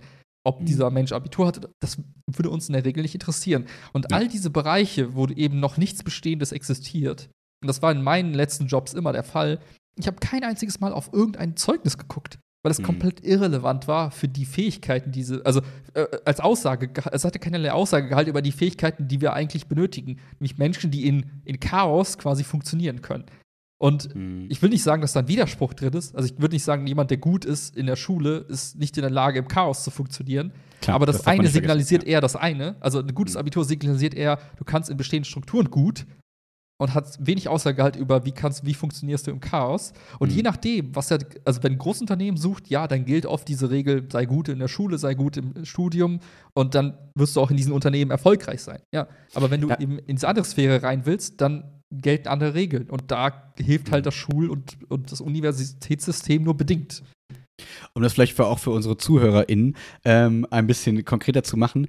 Wenn, angenommen jetzt, du, wenn, wenn, wenn du jetzt such, such, gesucht hast, ähm, weil man könnte jetzt ja sagen, okay, die Unternehmen brauchen das, um so eine Art Vorfilter zu haben, weil die kriegen tausend Bewerbungen und da musst du irgendeinen Filter anlegen, damit du sagst, okay, die 50 laden wir ein. Wahrscheinlich laden die im Zweifel nicht mal 50 ein, sondern 20. So. Und wie filtert man die denn dann quasi vor, wenn nicht nach Abiturnoten? Ja, aber Gibt's da, steckt ja schon eine Annahme Ja. drin, die oft gar nicht so ist. dass du so viele Bewerber hast, quasi? Nein, ja, du gehst ja gerade von einem, von einem Inbound-Fall. Also die Leute kommen zu dir. Der du nicht Regelfall so ist- Headhunter. Ja, genau. Hm. Ja, ja, nicht mal das, aber der Regelfall ist oft umgedreht. Du willst bestimmt Leute in deinem Team haben. Du, also du gehst quasi raus und durchsuchst quasi, äh, suchst nach Signalen in der Außenwelt, nach Leuten, die eben das können, was du brauchst. Das heißt, du Und gehst das- aktiv auf die Leute zu und sagst, hey, ich habe ein Profil gesehen bei LinkedIn, Xing, wo auch immer. Das ist Hm. sowas wie Facebook, nur halt für eben Berufstätige. Ähm, du sagst, hey, ich finde dich spannend, ich weiß, du hast gerade einen Job, aber willst du es dir nicht mal überlegen? Und das, ne? Willst du uns dein Haus verkaufen? Aber genau, das ist schon mal eine, eine Annahme, die Ja. oft falsch ist. Unternehmen Ja. brauchen einen Filter. Ja, Unternehmen brauchen vielleicht Filter für, für Jobs, die eher standardisiert sind. Da Mhm. kannst du auch standardisierte Filter benutzen. Aber alles, was in einem Bereich funktioniert, wo es eher kreativ zugeht, wo es eben nicht, nach, nach, nicht von der Stange funktioniert, da gehst du auf die Leute zu, die du brauchst. Oder du hast so wenig Bewerber, dass du gar nicht in diesen typischen äh, dieses Filter diesen musst. reinkommst. Mhm. Oh, ich habe Millionen von Bewerbungen. Nein, du hast fünf. Und dann Ja. gehst du schnell durch die Lebensläufe, guckst nach irgendwelchen Signalen, die wichtig sind, was oft Praktika, nicht eben, irgendwas oder so. eben Praktika, ehemalige Projekte, Referenzen von Leuten, die wichtig sind, aber sowas wie das Abitur oder das Studium, du weißt mit den Leuten, also man kennt ja, man weiß ja selbst, wie man war, als man mit seinem Bachelor oder seinem Master fertig war. Man war sowas von Trottel. dämlich und hatte einfach nichts auf dem Pass. Ja, aber genau die Erwartungshaltung hast du an andere, die gerade fertig Ja, sind ja. mit ihrem Bachelor, ihrem Master. Dir, ja komm, hast du irgendwas gemacht, was irgendwas zeigt, dass du irgendwas kannst? Ja. Nee, du hast nur den Master. Okay, ja, scheiße, wo fangen wir an? Also guckst Ja. du per se immer nach Berufserfahrung und so weiter. Mhm. Also jedenfalls in, diesem, in dieser anderen Sphäre. Und ich glaube, Mhm. in, ich glaube halt in, in den Köpfen von, von also anders, der Großteil ist ja trotzdem in diesen großen Unternehmen und diesen Mittelständlern, äh, bei diesen mittelständischen Unternehmen. Und deswegen Mhm. gibt es nur diese eine Sphäre in den Köpfen von, weiß ich nicht, Berufsberatern, vielleicht auch Lehrkräften und so weiter, die halt Mhm. eben die, die Berufswelt nur in dieser einen Richtung kennen. Mhm. Aber der Shift findet ja statt aktuell. Es shiftet immer weniger, immer mehr zu kreativem Chaos und weniger zu standardisierte Regeln. Weil wir haben gelernt, Leute, die immer nur Regeln befolgen, sind halt nur zu einem gewissen Grad nützlich. So, Und ersetzbar durch Algorithmen. Exakt, ja. Ja. So ist das, ja. Ja, ich würde dich gerne, also ich hätte das gerne jetzt hier aufgezeichnet. Ach so, oh, wir zeichnen es ja auf. Nee, aber ich hätte das ganz gerne so, weil ich, oft vor meinem Penner-Kurs stehe und von beiden, von dem EF-Kurs und von dem LK. Und äh, besonders beim LK ist es dann immer so, dass ich versuche, denen das so ein bisschen mit den Noten eben auch so ein bisschen zu erklären, habe ich ja schon mal gesagt, ne, dass die dann so sagen, ja, beim ernsten Leben und so ist es doch so und so, wo man so das Gefühl hat, nee, aber wenn dann natürlich der, der Pseudo, also der komische Pennerlehrer da vorne steht, der ja selber im absolut unangenehmsten, angepasstesten System, das es gibt, ne, im Schulsystem quasi eigentlich arbeitet, wenn der das denen sagt, dann sind die so, ja, ja, Herr Pelzer, Ja, ja. erzählen Sie mal, Sie in Ihrem Beamtenstatus, Sie wollen doch eh nur Beamter sein, deswegen sind Sie hier, erzählen Sie mal, das ist doch keinen vom Mhm. Ernst des Lebens.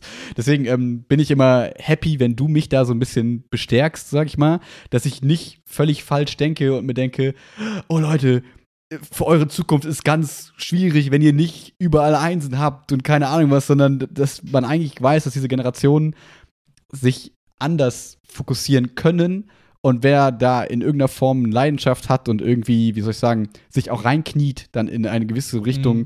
sich Fähigkeiten drauf zu schaffen, dass die Leute auch unterkommen werden in Dingen, weil es eben Xing und LinkedIn und so weiter gibt und man dann einfach sein Profil da hat und dann sagt, so, das bin ich, das kann ich, zehn Fingerschreibkurs habe ich gemacht, du suchst genau mich damit, also let's go. So, ne? Also, Ich, will- ich würde auch, also, weiß nicht, wer das von deinen Schülern gerade hört, aber das ist jetzt vielleicht ein bisschen, äh, das muss man für sich abwägen, ob man das sich das, ob, das, ob man sich das zutrauen möchte. Aber ja, klar. jeder, der sagt, hey, ich, ich halte was von mir selber und ich, äh, und ich Also glaube, niemand von meinen Schülerinnen und Schülern. Nein, aber ich würde sagen, jeder, der so ein bisschen an sich selbst glaubt, ja, das ist so die Grundvoraussetzung, ja, das ist würde ich sagen, Problem. dann geh lieber hin, guck, dass du mit irgendeinem Viererschnitt durchs Abitur kommst. Das ist komplett Latte. Und guck, dass du nebenbei irgendwas dir aneignest oder was machst, was irgendwas Besonderes ist. Lern zu programmieren, lern Grafiken zu designen, lern zu schreiben, lern äh, super gut zu kommunizieren, äh, mach irgendwo mit, wo du tolle Experimente machst, in Biochemie, Physik, irgendwas.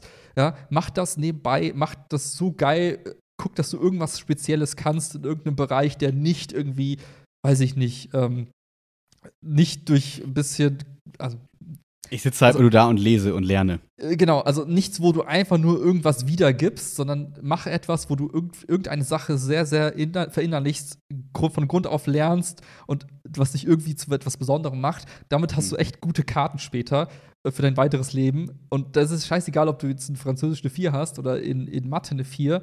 Wenn du eben aber zum Beispiel irgendwie Mathekurse machst nebenbei oder irgendwie, keine Ahnung, irgendein ich weiß es nicht. Also, was ja, nimm, also gibt, ja. konkretes Beispiel nur gerade von mir. Ne? Also zum Beispiel, dass ich da seit, keine Ahnung, seitdem ich 14 bin, diesen Leichtathletiktrainer krank gemacht. Das Ja. hat mir witzigerweise mehr Türen geöffnet, als ich jemals gedacht hätte. So, ne? Also, dass Mhm. man halt irgendwie, das immer dann irgendwie doch mal eine relevante Form ist, das, ne, das ist irgendwie ehrenamtlich, der macht was mit Kindern und so. Und ich glaube erstens, dass es mir auf einer Ebene, wie ich mit Kindern umgehe, sehr viel gebracht hat, diese einfach zwölf, äh, mittlerweile, keine Ahnung, 16 Jahre Erfahrung quasi parallel zur Schule, glaube ich, lässt mich in der Schule anders mit Menschen umgehen, als jetzt jemand, der nur gelernt hat, studiert hat, dann Lehrer geworden ist. Ich möchte nicht sagen, dass ich das besser mache, auf gar keinen Fall, aber anders. Und ich glaube, wenn du in irgendeiner Form einen anderen Umgang mit Menschen zum Beispiel auch haben kannst, jetzt ganz konkret, dann wirst du in irgendeiner Form herausstechen. Und manche Leute finden das gut und manche wollen das vielleicht auch für sich dann als Job haben, äh, als Mitarbeiter haben und andere vielleicht auch nicht. Aber das ist auch okay. Da muss man eben sagen, okay, dafür passe ich und dafür passe ich eben nicht. Und das Gleiche lässt sich ja eben dann auch über Programmierkurse oder keine Ahnung was sagen. Wenn du dann sagst, okay, aber dafür habe ich dann irgendwie schon diese coole Website, die ich den Leuten zeigen kann, kann sagen kann, hey, ich bewerbe mich jetzt hier, ich habe eine 3 in Mathe, aber gucken Sie mal, ich, Sie suchen jemanden, der die Homepage baut. Ich habe diese Homepage gebaut und da lade ich meine ganzen YouTube-Videos selber hoch und keine Ahnung was. Dann kann das ja viel aussagekräftiger und eine viel bessere Referenz sein als jetzt die Note in Mathe quasi. Ja. Ich meine, wenn man beides hinkriegt, umso besser. Ne? Aber ich wollte Ja, natürlich. ich wollte damit Absolut. nur sagen, ich glaube, das, was man außerhalb der Schule lernen kann und sich selbst beibringen kann oder von anderen lernen kann oder in, in wirklich am besten sind echte Projekte, an denen man mitgearbeitet hat.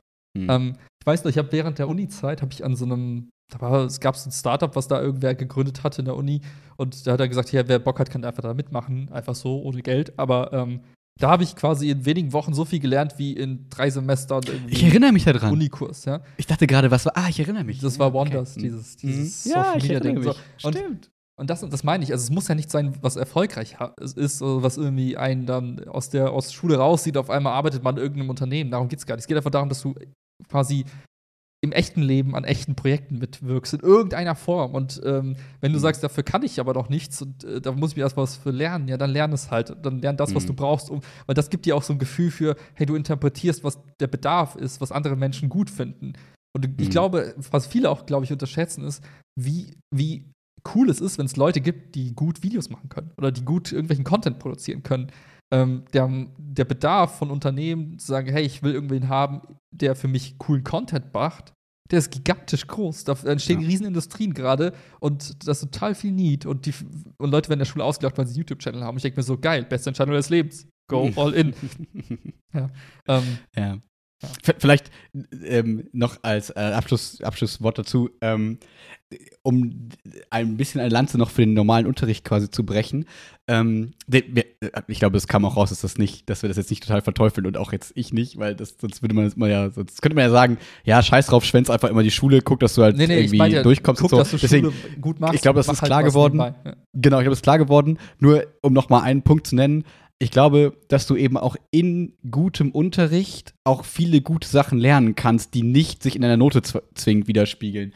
Ob es die Gruppenarbeiten sind, ob es aber auch die Diskussion ist, ob es die dann auch, ähm, wie soll ich sagen, du kriegst direktes Feedback auf Antworten. Wenn du sagst, ich habe diesen Text gelesen, ich fasse jetzt diesen Text zusammen und der Lehrer, wenn er jetzt kein Trottel ist, sage ich mal, kann dir einigermaßen gutes Feedback dafür geben, ob du das kannst oder nicht, das kann ja auch ganz wertvoll für dich sein, für deine Entwicklung und für deine Fähigkeiten einschätzen. Du sagst, ah, okay, diesen Text hier, den ich geschrieben habe, versteht kein Mensch. Mein Lehrer hat mir dafür eine 4 gegeben, sage ich mal. Dann ist die Note vielleicht erstmal nicht so wichtig, aber dass dann das zeigt, kein Mensch kann verstehen, was ich ausdrücken will, mhm. ist wichtig zu wissen. Und das lernt man wahrscheinlich nie so viel, also man kriegt wahrscheinlich selten so viel Feedback wie, also wie in gutem Unterricht, sage ich mal. Weil klar kannst du auch durch die Schule durchkommen und keiner beschäftigt sich jemals mit dir. Aber wenn ich jetzt, also ah, ich will mich nicht selbst loben, ne, aber zum Beispiel, wenn ich mir überlege, wie viel Zeit ich mich für die Klausuren genommen habe mhm. und wahrscheinlich die meisten Schülerinnen und Schüler da nicht einmal reingeguckt haben und ich da immer hingeschrieben habe, diesen Satz hier verstehe ich nicht und es tut mir leid, aber hier komme ich nicht weiter, dann mhm. ist es ja eigentlich ein Zeichen für, also im Zweifel habe ich auch hingeschrieben, ich, der Inhalt ist gut, ich verstehe, also da ist ein guter Gedanke drin, aber du kannst ihn nicht ausdrücken, dass Dritte den verstehen im Zweifel. Und das ist ja eine wichtige Rückmeldung, weil das ist ja ein Skill, den sollte man irgendwann können. Dass wenn du eine E-Mail an irgendwen schreibst, dass du weißt, wo, was will ich ausdrücken? Oder, ne, und ich glaube, dass da viele Sachen in Unterricht und in Schule gelernt werden können, wenn man selber Bock drauf hat. Was wieder so ein Plädoyer wäre für, ja, guck, dass du nebenbei coole Sachen machst, such dir ein cooles Hobby. Jeder hat Zeit für irgendwie ein Hobby, sage ich mal. Ob es jetzt ne, was Soziales ist, was Sportliches ist, was ähm, äh, Intellektuelles ist, whatever. Aber nutz auch quasi die Schulzeit, um da da zu sein. Weil ich glaube, also wir beide und ich wären nicht jetzt hier, was habe ich jetzt nicht erreicht, also ne, ich bin jetzt nicht besonders erfolgreich und so, ne, aber äh, ich wäre nicht so happy mit dem, wie es mir geht, sage ich mal, wenn ich in der Schule rumgechillt hätte. Und mich wäre nicht so doch relativ easy durchs Studium geflowt, wenn ich nicht in der Schule da gewesen wäre und aufmerksam und hätte da mitgearbeitet und so weiter. Ich glaube, das ist auch eine Fähigkeit, eben in diesem Unterrichtskontext zu funktionieren in einer gewissen Form und sich für sich Sachen rauszuholen, die spannend sind, die man nicht unterschätzen sollte, irgendwie ja. auch. Ja. Ich muss auch sagen, ich muss alles, was ich in der Schulzeit gelernt habe, hat mir im Leben irgendwie geholfen. Also ja. mir mhm. fällt spontan nichts ein, was irgendwie komplett unnötig war. Ähm, ich glaube, das, das schätzen viele, dass man das, was man dort lernt, auch irgendwie nutzen kann. Total. Ich, glaub, ich glaube, was man, was die Kunst ist, ist zu sagen, gut, ich, ich lerne halt nicht auswendig, sondern ich verstehe Konzepte. Darum geht es in der Schule äh, gerade am Anfang in diesen, ich sag mal, den Basisfächern und auch, also was wie Mathe, Deutsch, ne? also ich lerne zu rechnen, ich lese, äh, lerne zu lesen und zu schreiben und später dann in, in Bio, Chemie und so weiter, wenn ich Grundkonzepte verstanden habe, wie so, hm. weiß ich nicht, was ist, was ist ein Atom, ja, wie, warum, warum passieren folgende Dinge, wenn ich einen Magnet irgendwo dran halte, was weiß ich denn, also wenn man das alles mal so verinnerlicht hat und dann wirklich verstanden hat und nicht nur auswendig gelernt hat für einen Test, dann mhm. kann man das auch später im Leben nochmal wirklich verwenden und hat echt einen Vorteil von. Wenn man allerdings immer nur auswendig lernt und sagt, ja, ich habe mir das kurz gemerkt, weil ich dann irgendwie runtergeschrieben habe, ja, dann ist Schule komplett, dann ist Schule für dich auch wahrscheinlich dann nicht so wertvoll, ja, weil du genau. es eben nicht genutzt hast, so wie es gedacht ist. Eben anstatt Konzepte zu lernen, hast du einfach nur auswendig gelernt. Und das ist, glaube ich, die Krux, weswegen viele auch sagen, ja, das habe ich eh nie wieder gebraucht. Ja, weil du Trottel nur auswendig gelernt hast. Aber das ist wieder der spannende Punkt, da wo man, um jetzt da wieder so ein paar Schülerinnen und Schüler in Schutz zu nehmen, das Schulsystem bewertet ja, also be belohnt dich nicht zwingend fürs Verstehen, sondern ja. belohnt dich im Zweifel eher fürs Auswendiglernen. Genau. Das heißt, eigentlich sagt die Schule dir, ja, ja, schön und gut, spann dir mal deine Gedanken, lern mal lieber das jetzt auswendig, gib das so wieder, weil dann kriegst du deine gute Note, mit der du dann später das und das machen kannst. So, und da wäre wieder der Punkt, wo man dann sagen kann, okay, da, da erzieht ja schon das Schulsystem die Schülerinnen und Schüler eigentlich in die falsche Richtung, sondern man sollte da viel mehr eben auch denen früh genug zeigen, dass das andere oder man muss das Prüfungsformat in irgendeiner Form so ändern, dass die anderen Sachen eben auch incentiviert werden in einer gewissen Form. Und das ist ja meistens dann im Unterrichtsgespräch, weil im Unterrichtsgespräch geht es ja meistens weniger um auswendig gelernt, ich kann jetzt sagen A, ich kann sagen B, sondern mhm. ich kann meine Gedanken komplex ordnen, ich kann mitreden, ich kann Sachen aufgreifen und wiedergeben und so. Ähm, Und deswegen äh, nochmal dieses Plädoyer eben dann für den Unterricht an sich, so, den auch eben mitzunehmen und nicht darum zu vegetieren irgendwie. Ja, ja. Ja, ich glaube, es liegt auch viel am Lehrer tatsächlich. Wahrscheinlich. Also, ich glaube, gerade komplexere Konzepte mh, hm, so zu vermitteln, dass sie irgendwie ähm, ankommen mhm. und auch zu verstehen sind, ist, glaube ich, ist, glaube ich, die hohe Kunst der Pädagogik. Ähm, ja. Und ich glaube, da kannst du halt, äh, ne, das kenne ich aus meiner Vergangenheit, du hattest halt Lehrer, die das gut konnten, dann hat der Unterricht auch Spaß gemacht und dann war es auch alles irgendwie cool und man hat es irgendwie gerafft und es war alles irgendwie fluffy. Mhm. Und du hast einfach Lehrer, die konnten so gar nicht. Ich sag nicht, dass das deren Schuld ist, aber ja. wenn, du, wenn du selbst sagst, du hast irgendwie zehn, äh, zehn von zwölf Fächern, in denen es gut funktioniert, in denen du Konzepte verstehst, mhm. nicht, nicht viel auswendig lernen musst und gute Noten hast, und zwei Fächer, wo es gar nicht fluppt, dann kannst du auch sagen, gut, das da fehlt es auch so ein bisschen an der Basis. Ne? Ähm, vielleicht, oder liegt das Fach vielleicht auch nicht, ne? Also gibt es ja auch immer so ein bisschen, dass man sagt, okay, vielleicht ist das auch nicht so meine, vielleicht, weiß ich nicht. Ich glaube, in Kunst hätte ich den besten Lehrer haben können, obwohl vielleicht hätte er mich auch dann begeistern können. Aber weiß ich nicht. Aber, ja, ne, klar, also, klar, ist, ja, ist das da. ist halt auch real. Also nicht jeder hm. Mensch ist gleich gut in allem. Ich glaube, das muss man ja. einfach auch akzeptieren. ja, leider. Was, kurze Mini-Anekdote dazu, fand ich ganz cool. Ich hatte letztens Vertretung in Latein und ich war so, da auf diesem Zettel steht, also man kriegt da manchmal so Aufgaben, wenn die Lehrer cool mhm. sind oder die Lehrerinnen, dann geben die einem halt Aufgaben und lassen nicht einfach einen da reinlaufen und so, ja, hallo, jetzt bin ich hier eine Stunde, keine Ahnung, was wir machen sollen. Sondern dann habe ich halt Dateienaufgaben äh, bekommen, so nach dem Motto, besprich die Hausaufgabe mit denen. Ich war so, wait, wir wissen schon, dass ich ich bin, so, ne? Ja. Oder das war zum Glück siebte Klasse, die haben angefangen mit Latein und ich war so, okay, hol noch mal deine alte Meisenberg-Schule raus. Und dann haben wir so, keine Ahnung, irgendwie Wortstamm und bla bla bla gemacht und so.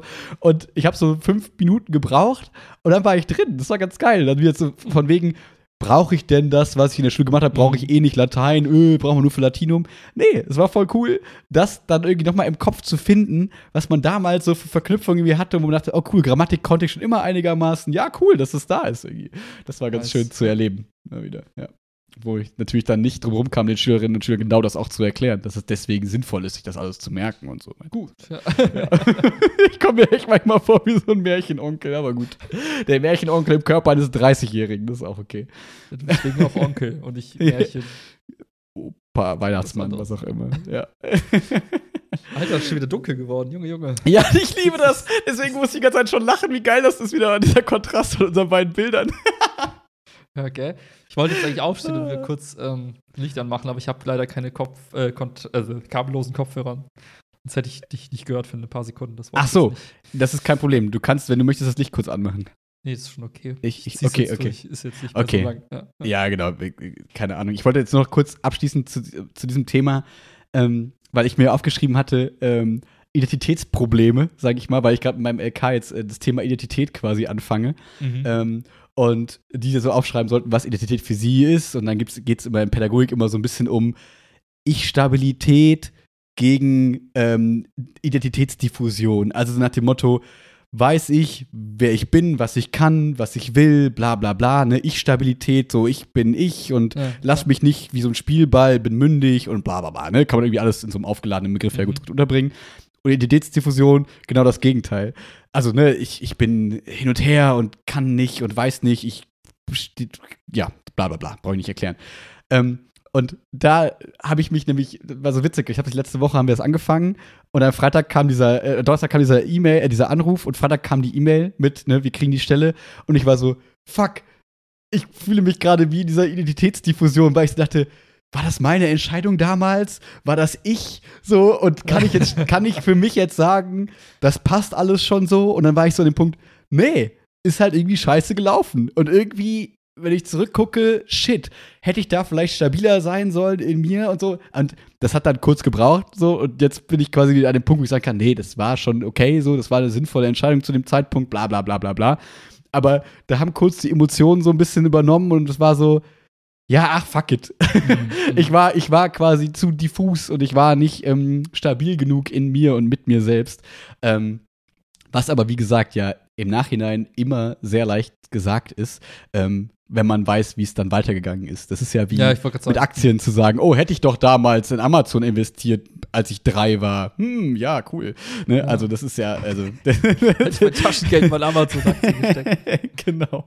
So, deswegen, das war nur witzig, die, diese Anknüpfung dann irgendwie zu dem, zu dem Thema zu haben. Ja, das gucken, wie, was, die, was die Schülerinnen und Schüler nächste Woche sagen, was ihre Identität so ausmacht. Ich bin, bin Hm. gespannt. Spannendes Ansonsten Thema. ist ganz spannend jetzt, ähm, letzter Punkt zur Schule. Ich habe jetzt gerade einen Praxissemesterstudenten dabei und eine Referendarin, weil Mhm. ähm, ich ja der Einzige quasi da gerade bin. Und ich da auch so merke, shit, du willst jetzt guter Lehrer sein, Hm. du willst guter Mentor sein, du willst, äh, und ich merke, dass es ganz schön viel ist, was mich, äh, ne, was halt auch für diesen ganzen Identitätsdiffusionskram dann sorgt, wenn man so denkt, ich hatte immer das Ziel, wenn ich selber mal nicht Referendar bin, sondern wenn ich dann Mhm. selber Referendare habe, dann wirst du das für die so angenehm wie möglich machen. Du weißt genau, was deren Sorgen sind. Und auf einmal bin ich in dem System und merke, ja fuck, das geht überhaupt nicht. Wir schreiben in drei Wochen Klausur. Scheiß mal auf deinen UB. Den kannst du irgendwann machen, aber geh mir doch jetzt nicht auf die Nerven. Na, also Ja, so nicht, aber der innere Monolog ist das quasi. Nach Ja. außen ist es das dann nicht. Nach außen ist es okay, wir kriegen das hin, mach dir keine Sorgen. Aber in mir ist es so, fuck, wie sollen wir das tun? Scheiße. Ja, das ist ähm. Ganz witzig, jetzt so am eigenen Leib zu erleben, wo man immer so dachte, nein, nein, ich werde so nicht. Und das Gute ist, noch kriege ich es hin, dass es nach außen so nicht ist, aber mal gucken, wie das so weitergeht. Oh war ja, oh war ja. Spannend. Ja, das war eine schöne, schöne äh, Stunde, die wir hier verbracht haben. Danke für deine Gedanken. Ich finde das immer cool. Also ich, ähm, mir hilft das immer sehr. Ich finde das immer sehr angenehm, ähm, deine, deine Sichtweise darauf zu haben, weil das kennst du ja selber wahrscheinlich, wenn du nur unter deinen Leuten, ne, also mit deinem Studium, mit deiner Voraussetzung quasi unterwegs ist, man neigt da manchmal dazu, zu sehr in dieser Blase irgendwie aufzugehen und äh, es ist immer wieder schön, dass ähm, man zwischendurch dann gemeinsam diese Blasen, ba Blasen platzen lassen kann. Das finde ich immer ähm, Ja. sehr schön. Yes. Dann. Ich finde das so geil, deine Höhle. mit dem, Ich mit auch diesem Darth rötlichen Vader Licht. so ein bisschen. Ja, es ist Hammer. Dann ähm, würde ich sagen, eine gute Nacht, einen schönen Abend und bis nächste Woche. Ciao, Coco. Peace out.